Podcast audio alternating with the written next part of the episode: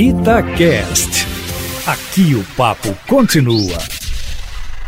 Testemunhamos nesse final de semana o início das manifestações públicas de oposição ao governo Bolsonaro. Até agora, somente a militância bolsonarista ocupava as ruas. O cenário torna-se preocupante porque o risco de confronto físico entre os movimentos sociais vai crescer e muito.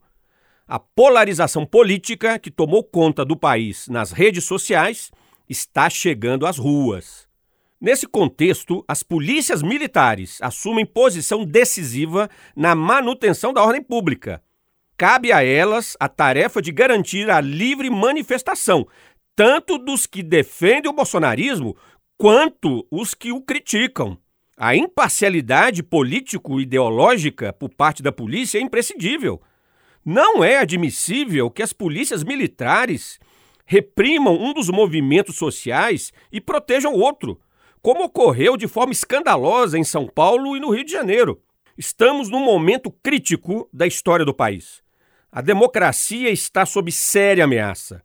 Cabe às polícias militares assumirem seu compromisso com a Constituição Federal, subordinando-se à autoridade dos governos estaduais e agindo tecnicamente na garantia do direito de livre manifestação.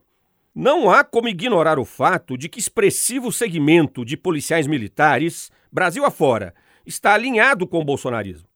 Como cidadãos, eles têm o direito de realizarem suas escolhas políticas e ideológicas.